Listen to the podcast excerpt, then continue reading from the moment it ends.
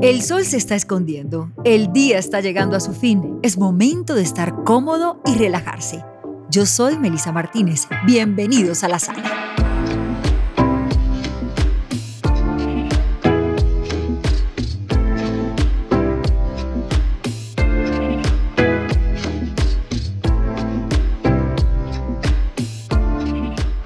Qué alegría saludarlos una vez más.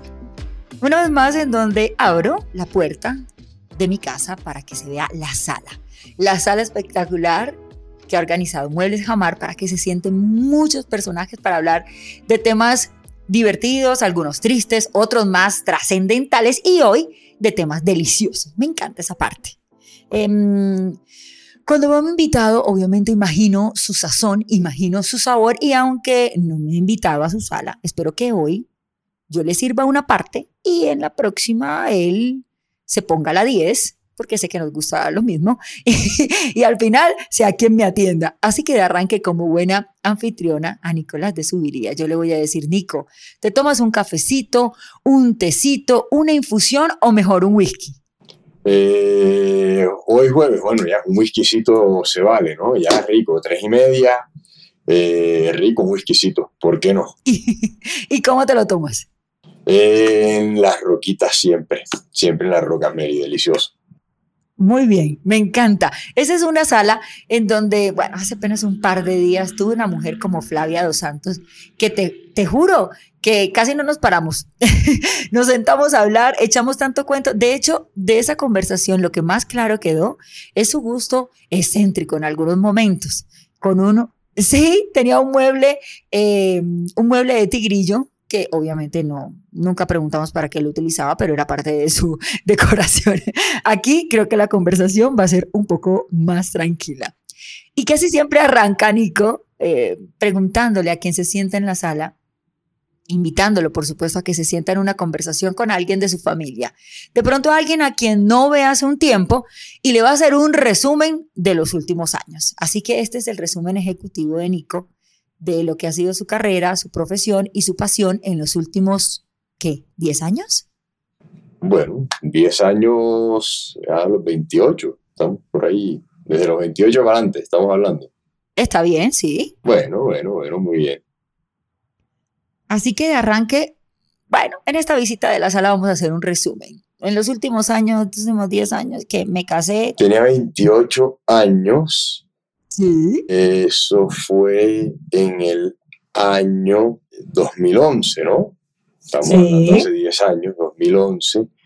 Yo en 2011 estaba ya con los restaurantes a tope, estaba ya todo andando, yo tenía Magnolio, yo tenía Kong, cuando Kong era el, el, restaurante bar, que tenía un bar increíble abajo, entonces se volvía casi una discoteca, estábamos con Magnolio, NN, eh, trabajando muy duro, cocinando mucho, horas muy largas, em, pero feliz, haciendo lo que me encanta. Y, nada, era un momento de mi vida en donde estaba muy, muy enfocado en mi trabajo, no tenía, no tenía nada más que mi trabajo y estaba totalmente inmerso en, en, cocinar en todos los restaurantes, en que todo estuviera perfecto, en que toda la comida estuviera deliciosa y ese fue mi, un momento de, bastante, bastante, sí, digamos así, una inversión total en el trabajo. ¿Y cómo han ido pasando esos? Bueno, esto, yo en ese momento estaba saliendo de una relación, entonces ahí yo estaba, por eso me le metí de lleno a trabajar duro. Em, y entonces, paralelo ahí, fuimos andando a, a, a bueno, eh, a tener los restaurantes ya más organizados, que no me pidieron un poco de tiempo y también buscando un poco de tiempo para mí. Y preciso ahí, pum, sale Masterchef, que esto Masterchef sale como año 2014, eh, que me llaman, venga, hagamos castings, hacen los castings, toda la vaina, se entra Masterchef y, y bueno, quedo yo entre los tres jurados y arranca Masterchef y esto, le, me, esto me cambió la vida. Uno, uno antes era solo un cocinero, ahora uno es un cocinero que pues también hace televisión y, y la televisión y los, medios digitales hoy en día son una manera muy bonita de, pues demostrar el conocimiento, de compartirlo, para que la gente también pueda cocinar, se meta, se enamore de, de la comida deliciosa.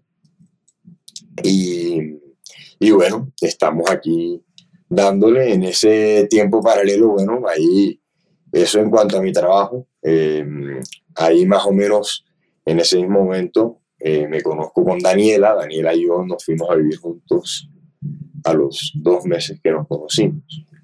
Y nada, una relación maravillosa, espectacular, dos niños, eh, Siena y Alessio. Y nada, tenemos una familia hermosa, nos la pasamos. Eh, nos encanta estar en casa, en bonche, en familia, estar aquí allá, obviamente. Un rato para papá y mamá, para que cada uno pueda hacer sus cosas. Pero, pero siempre, nada, en plan, en bonche, siempre viendo a ver en plan en familia, pero obviamente, como te decía ahorita, pensando en la escapadita también de papá y mamá. Habíamos hecho un resumen, que fue un resumen ejecutivo de 10 años, 10 años pasando por los fogones, por la rumba también medida, porque había mucho trabajo de por medio, hasta encontrar el corazón más lleno de Nico con sus hijos, su esposa. Y hoy después de hacer ese recorrido, ¿cuál es el instante en donde digo, ah, voy a hacer una reversa porque creo que aquí me toca componer algo para que hoy las cosas estén fluyendo así o lo dejo todo como funciona? Estoy absolutamente feliz con todo como ha pasado en mi vida. Todo es un aprendizaje, todo es una lección. Soy muy positivo, vaso medio lleno.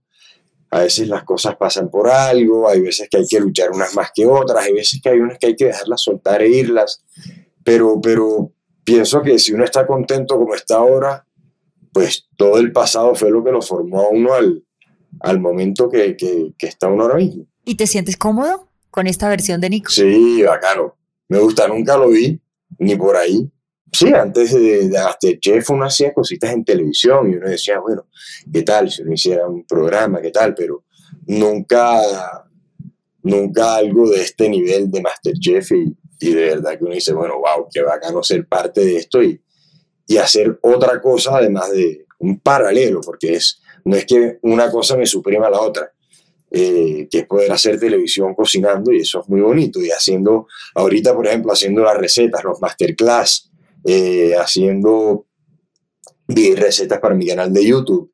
Eh, ahí en todo ese proceso, yo ahorita estoy cocinando más que nunca en mi vida.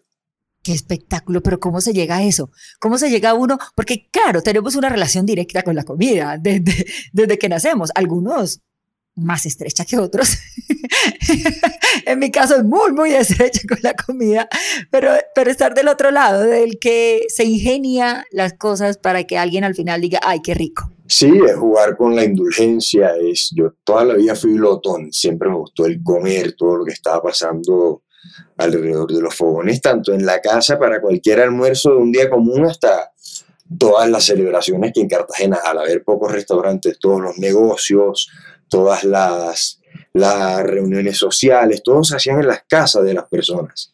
Entonces mi mamá, una cocinera impresionante, eh, sacaba la vajilla divina, le gustaba atender, la vaina bien puesta, todo pulidito, bacano, un menú fantástico siempre.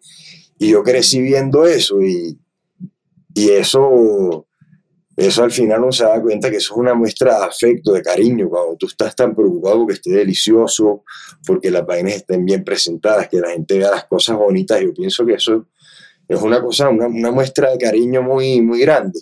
Claro, y ahí es donde vamos a ese mm, espíritu que nace desde el hogar, que obviamente se cultiva inicialmente por el ejemplo de la mamá, cómo se transforma en la profesión que deseo elegir para ejercer el resto de mi vida, o en la pasión mejor.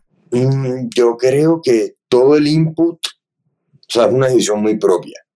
De todo el input que tú vas recibiendo en tu vida, todas las cosas, o sea, al estar expuesto a siempre ver eso, también desde el ADN por dentro, yo pienso que que a uno le guste la comida, que esté deliciosa, siempre buscando algo más rico, como, como ver la cara de satisfacción en alguien y, decir, no, ah, qué bacano, o sea, le hice un, paro y le hice un, alto bacano en su día y la, le sacó una sonrisa con un bocado de comida que es, es algo que puede ser arte y al mismo tiempo es una necesidad básica. Entonces, eh, eso viene de un lugar muy bonito, en, donde muchas cosas lo van nutriendo a uno, pero al final, eh, para tomar la decisión por una carrera esta es, también te tienen que moldear otras cosas, te tienen que, que también, no solamente lo que te rodeó, sino la, llamita por dentro que te dijo, bueno, vamos a, a, darle duro porque es una carrera bastante sacrificada que demanda mucho tiempo. Como decías tú ahorita, sí, en un momento de hace 10 años sí, yo tenía los 28, pero no tenemos tiempo para una rumba, para nada. O sea, en ese momento yo estaba adentro, en el hueco, dándole con toda y, y feliz, y no, no, hubiera cambiado nada de eso. Eh, pero sí hubo momentos en los que uno dice, bueno, si tú quieres estudiar cocina, tienes que tener esa llamita por dentro que te, que te va a empujar. Que te mantenga, que te mantenga siempre cerca, porque si no, qué bueno en un momento, pero luego, oh, esto fue lo que escogí para mi vida. Realmente, realmente es esclavizante, ¿no? En momentos. Sí, lo ven como algo muy laburoso. Ay, qué rico, qué ta, ta, ta. No. O sea, la cocina son jornadas duras. Una cosa que me dijo mi papá, mi papá me dijo, cuando yo elegí, cuando yo después de mercado y publicidad, me salgo a estudiar mercado y publicidad eh, y decido estudiar cocina. Mi papá me dice, yo te apoyo, todo, todo bien pero tú vas a trabajar cuando todo el mundo va a rumbear y tú vas a tener tiempo libre cuando todo el mundo está trabajando. Y es una carrera que realmente es así, es al revés de todo el mundo. Claro, claro, claro, desde la idea, desde la concepción. Yo siempre pensé eso. Cuando trabajaba los fines de semana presentando noticias, en mi cabeza pasaba, yo porque estoy presentando noticias hoy, no de lunes a viernes y el fin de semana estoy mirando las noticias de mi casa. y creí todo el tiempo ser la incomprendida. Hoy no, hoy encuentro a alguien que también tiene la vida al revés. Lo que pasa es que lo tuyo va a ser un poco más largo. Lo mío fue pasajero. y ahora vuelvo, vuelvo a ese origen. A mí me encantó lo de la inspiración de, de tu mamá. Me gustó esa parte. En, en mi caso, por ejemplo, uno de, de mis platos favoritos, que realmente no es un plato, no sé si es un, cómo, cómo llamarlo, la terminología adecuada, me da miedo equivocarme frente a un chef, y es, eh, a mí me encanta la butifarra con bollo de yuca. Delicioso, delicioso, eso se llama un, ¿cómo le diremos a la butifarra? Un embutido, ya, es, es el mundo de los embutidos y es maravilloso. Y le he buscado, por supuesto, el origen, ¿no? El origen de, de de embutido y farra de fiesta, un embutido para fiesta. le he buscado el trasfondo de la situación. Y lo menciono porque es, de mi tierra, de Soledad Atlántico. Eh, obviamente con una, una ascendencia española y de muchas cosas más. Pero digo, la costa caribe está lleno de tantos sabores espectaculares. ¿Cuál es el que, el que está más marcado en el, en el sazón de Nico de Subiría? No, todo, todo. Mira, ser, es que uno, como un esco, ajá, como un esco, ajá. uno suena, no, obviamente, como Esteban es costeño, lo que, lo que más le, le, gusta es lo de él, pues trato de obviamente quitar la vaina de ser costeño y ponerlo a un lado y tratar de ser lo más objetivo posible. Y la cocina, la, la cocina de la costa es la mejor porque es que por ahí entró todo a este país, entró España, entró Italia, entró Francia, entró, entraron los negros del África, entraron eh, los chinos después del canal de Panamá, entraron los franceses, los ingleses, eh, es, una, es una ciudad en la costa es por donde los árabes, que traen una cultura riquísima. Hoy en día tú, entras, tú encuentras un kib en una mesa frito tradicional.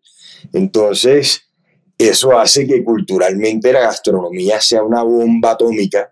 Yo crecí con amigos eh, sirios, libaneses, griegos, que la comida es lo último que se abandona culturalmente, entonces uno va probando la cocina de todas partes del mundo en, en, en, la costa y eso es algo que no tiene precio. Uno, por ejemplo, con uno, la comidita china cada 15 días nos fallaba la cajita con la agridulce, con la lumpia, que es lo que hacemos nosotros en día con Kong, replicar esa, esa comida china de antes, que la, tratamos de hacer lo más igual, con los mejores ingredientes igualito que antes, para que la gente se dé esa experiencia del chinito que teníamos nosotros en la costa. Eh, no, mucha, mucha influencia, la verdad se come increíble esa mezcla de cultura, por ejemplo, la costa cartagenera, el, el estofado francés con la mezcla de la panela africana. Entonces ahí tienes, ahí tienes una bomba atómica de sabor divina. ¿Y cómo llevas eso luego a un plano distinto, a un plano de mayor exposición? Porque si bien que te juzguen en el restaurante, en todos esos que ya nos habían mencionado, de los cuales por supuesto eh, hacías parte, eran, eran, eran como una especie de hijos cuando no los tenías, em, como hoy, y digo, pasar esa exposición pública de realmente lo que yo opino es importante. Realmente la gente valorará mi concepto y lo que yo diga sobre este plato podría ser una realidad para muchas personas. ¿Cómo se pasa de lo uno a lo otro? No sé, yo creo que se genera una credibilidad. Eh, cuando uno está pues jugando un plato, uno trata de ser lo más técnico y claro posible en un programa como Masterchef. No es como un programa de canto que la gente en su casa puede tomar partido al 100% igual que el jurado porque es que están oyendo al personaje. Aquí el jurado tiene que saborear el plato. es un tema de fe. Entonces es un tema de fe que uno tiene una credibilidad, generar también una credibilidad, que la gente entienda que lo que está diciendo uno de ese plato es al 100% lo que es. A uno nadie le está diciendo, diga que está salado, que está dulce. No, yo me siento, me paro ahí enfrente del plato y yo juzgo el plato. Y es una cosa que, que, es muy importante, que uno juzga el plato, uno juzga a la persona. Si la persona, digamos, es una mala persona y, ¿me entiendes? Y es compite, compite pero cocina bien, ajá, ¿qué vamos a hacer? Si el otro no le gusta hacer otra cosa, no sé, yo valoro el plato. En la, en la casa la gente muchas veces le mete la emoción. Es difícil esa parte. Es difícil esa parte. Totalmente, le gusta a uno, la gente toma partido y, y toma partido más por un lado emocional que gastronómico, pues precisamente no pueden probar la comida. Eh, pero el jurado está ahí es más para evaluar un plato de comida que, que, que si la gente, que, que, sea el uno como sea el otro, sí me hago entender. Y ese puede ser uno de los, de los mayores retos eh, afrontados cuando se asume un rol en televisión. Un rol para que, bueno, de pronto estuviste cercano por la primera carrera, ¿cierto? Por la carrera de la publicidad que ya nos habían mencionado, pero, pero no sé si uno está listo para, para asumir a veces esa, esa crítica ruda a, eh, este no me cae bien, el plato debió ponerle menos, o ese plato no se veía tan bueno como él dijo que estaba. Imagínate, imagínate, por ejemplo, en Celebrities tiene un tema complicado porque yo soy todo, eh, Oscar Córdoba, ídolo, ídolo de toda la vida, adorado, gran tipo, espectacular. Y de madre, uno decirle a Oscar Córdoba que lo que hizo está feo, o sea, ¿me entiendes? O sea, eso no es fácil. Tú no fuiste conmigo a la Intercontinental, te dijo. No fuiste a tapar conmigo en la Intercontinental. Eso sí estaba rico, eso sí estuvo bueno. Claro, usted se pone nervioso aquí enfrente de uno con un plato de comida y con el estadio lleno no le tiemblan las canillas. Es real, es real. Nico, ¿puede ser ese el mayor reto? Asumir personalidades, tratar de explicarle a la gente cómo, cómo funciona esto o ser incomprendido en algunos instantes de estos retos nuevos, porque ya hemos hablado de otros, eh, las jornadas extensas, el deseo obviamente de, de, crecer en medio de la cocina, la determinación es un momento también de, de, cambiar de carrera, luego formar un hogar, hoy, hoy es otra faceta distinta. Eh, sí, digamos que mi trabajo ya, o sea, mi, mi trabajo tiene muchas, muchas, digamos, muchas piernas más, eh, en donde cocino un montón en cámara para hacerlo, como te decía, videos en YouTube, las masterclass, eh, un montón de en vivos eh, que me encanta hacerlos. Entonces, se hace eso por un lado, se hace, sí, la producción digital, por otro lado, pues estamos con todos los restaurantes, acabamos de llegar de Barranquilla, que estuvimos lunes y martes abriendo con Easter Frank allá. Eh, y nada, un montón de trabajo, pero nada, muy feliz. Y, y lo chévere de esto también es que me permite estar más tiempo con mi familia, o sea, poder trabajar en medios digitales eh, y que eso se le vuelva parte del trabajo uno es, es, es magnífico, porque uno, yo escojo mis días en los que a mí me encanta tener semanas en los que okay, vamos a trabajar de 8 de la mañana a 12 de la noche, le damos parejo, si quieres tres días, otros dos días con más cosas y después tener un par de días en el lunes y el, y el martes de la semana que sigue para, para tomarme más tiempo con mi familia, hacer mis cosas. Entonces, eso es espectacular. Muy bien, ahí me gustó una parte. Eh, abrir nuevos espacios en Barranquilla para aumentar esa gastronomía eh, de la costa caribe colombiana. Y a propósito, ¿en dónde estabas en, en el momento más álgido de la pandemia? Barranquilla, Cartagena, Bogotá, ¿en dónde te agarró y en dónde pasaste la mayor parte del tiempo? En Bogotá, en mi casa.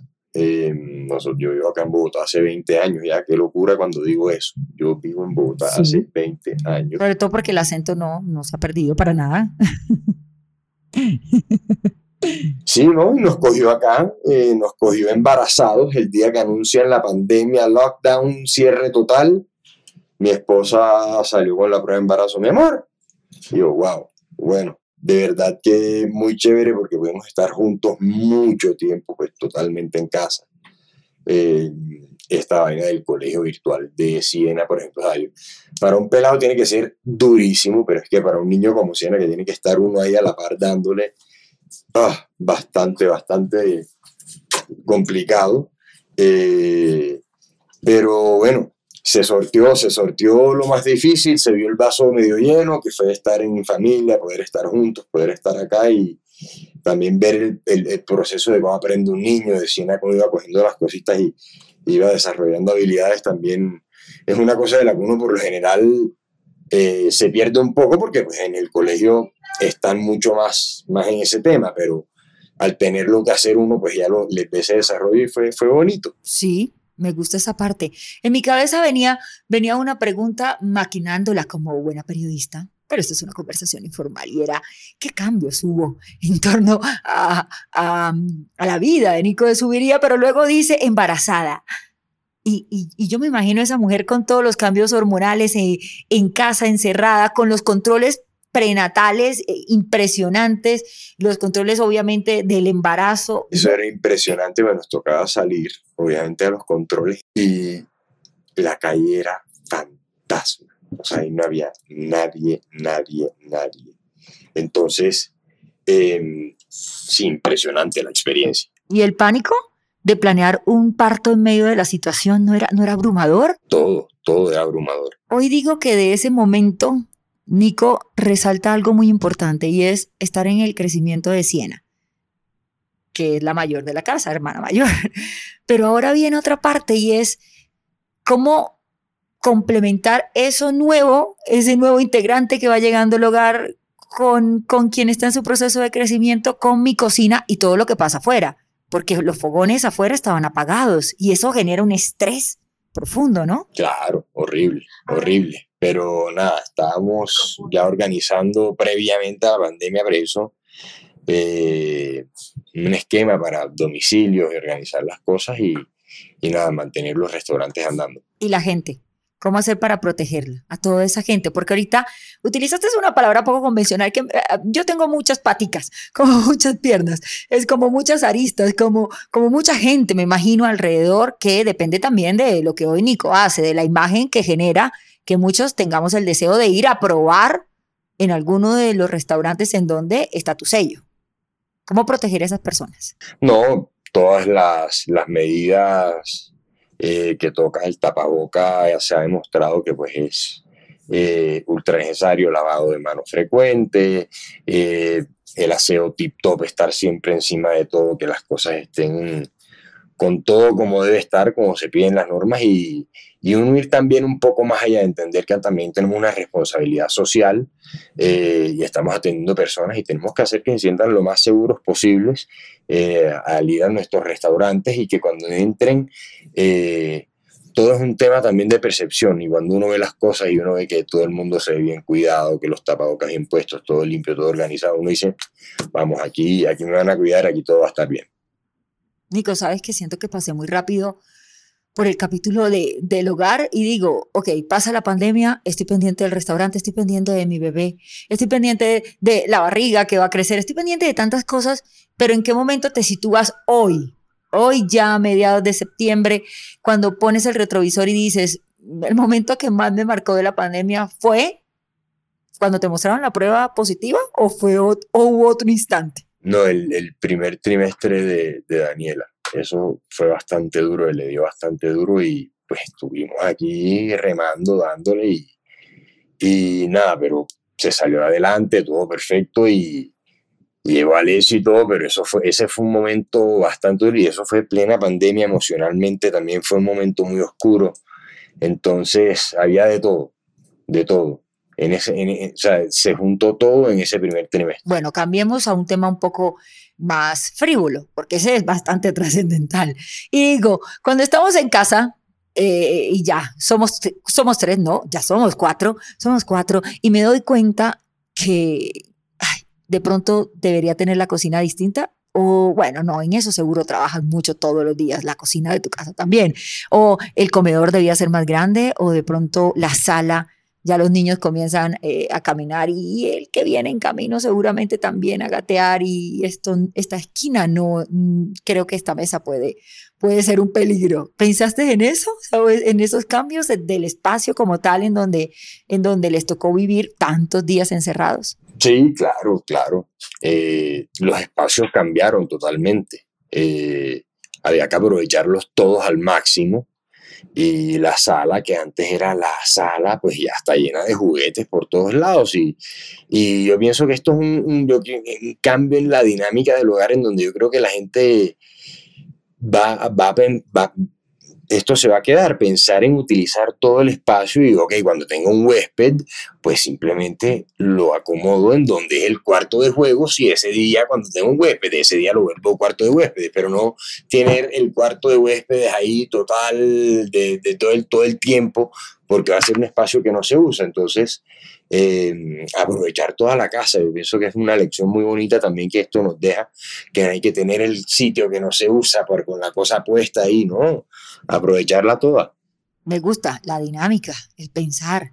En, no darle tanta trascendencia. Creo que es de las grandes ganancias que, que algunos podemos recoger al final de la pandemia. Vuelvo a prender el fogón rápidamente y me imagino haciendo mi muy bien ponderado y reconocido entre los habitantes de mi casa. Son muy pocos, tres, no importa, vienen eventualmente.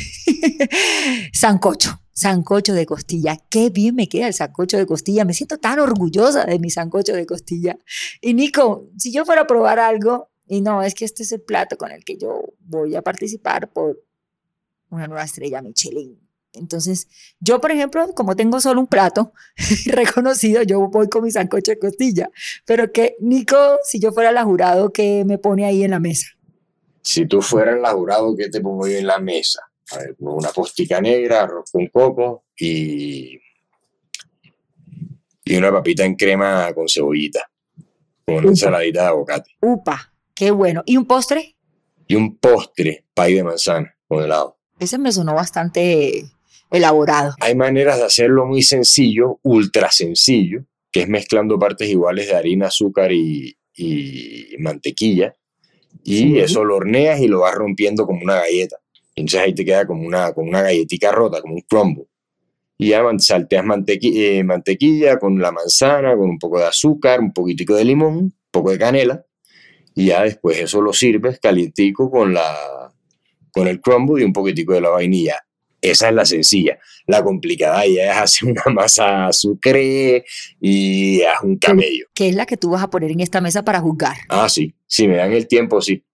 Ahora, esta conversación que está llegando casi a su final en esta la sala de muebles Jamar que ha dispuesto para nosotros dos hoy. Esta pregunta puede cambiar la recta final de la conversación. Es muy importante tu respuesta. Y es, ¿A cuántas mujeres enamoraste con el sazón? radical, es radical la pregunta. A mí me enamoraron así. A una, la más importante. Muy bien. muy bien, muy bien. A mí me enamoraron con un asado uruguayo. Bueno, realmente antes del asado uruguayo me hicieron una pasta dura con con un como con un, yo no sé, era como un ahogado con salchicha, pero además una salchicha vieja. me enamoraron con eso, eh, obviamente más allá de, de, la preparación y del punto en el que estuviera la pasta, era el gesto. De ahí en adelante permití que me hicieran un asado uruguayo y sin ese romance ¿Recuerdas cuál fue el plato que le hiciste al o a la hoy tu esposa, la, la mujer que soy tu esposa? ¿Cuál fue? Mm, el primer plato difícil, porque es que le mandaba mucha comida del restaurante al principio, porque yo estaba trabajando, precisamente en ese momento estaba trabajando a tope. Entonces yo al principio le mandaba era puros domicilios del restaurante. Me acuerdo que le encantaba la, una pasta con pomodoro de pato que tenía Y sí, me acuerdo un cheesecake de M&M también que había por ahí, también le encantaba.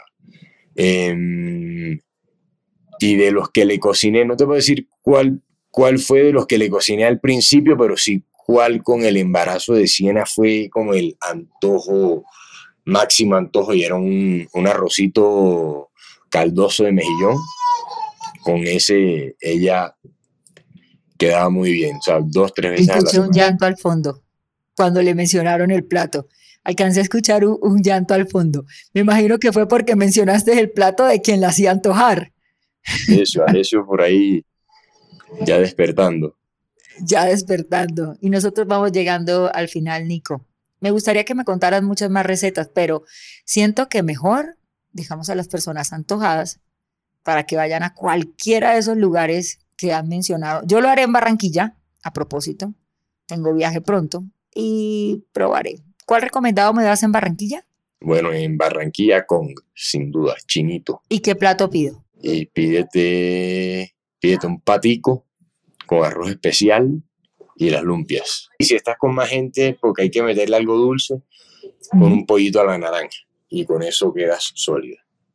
Yo voy con el pollo a la naranja. Me parecería bien el pollo a la naranja cojo la avenida Circunvalar, saludo a toda la gente de la tienda inmensa de Muebles Jamar que está allí diagonal al Estadio Metropolitano y ya luego entro a apoyar a Colombia para ver si vamos al Mundial, Nico. ¿Crees que vamos al mundial? Ojalá que sí, yo creo que sí. Esperemos que vamos para el mundial. Está difícil. Yo creo que sí. Complicado, pero nada, la fe es lo último que se pierde. Está duro, Nico. Está duro, pero las cosas pueden mejorar. Siempre pueden mejorar. Hemos hablado de que pueden mejorar en esta conversación. Nico, gracias por sentarte en la sala. La verdad, solo te di un whisky me siento muy tacaña, muy tacaña. Hombre, whiskycito. Pero tú me atiendas mejor. No, no, ya, mira, aguadito quedó, está perfecto. Muchas gracias. Deliciosa, muchas gracias por la invitación mucho cuento echamos hoy con Nico Subiría. Hablamos de amores, de pandemia, hablamos de cocina, de un reality en donde la gente debe entender que se juzga el plato, no al personaje. Eso lo aprendí yo hoy también. Creo que hoy, de, ahora en adelante, cada vez que vea el programa lo voy a ver con unos ojos distintos. Nicolás de Subiría. El fogón, desde que lo vio cuando era chiquito, generó una cercanía que hoy es su gran realidad junto a su familia. Chao, Nico. Bueno, chao, muchas gracias. Ahí estaba Nico de Subiría en la sala de muebles. Jamar, un abrazo para todos los que se conectaron con nosotros y vamos a tener más capítulos. Uno próximo, por supuesto, divertido. El de hoy fue delicioso. Chao.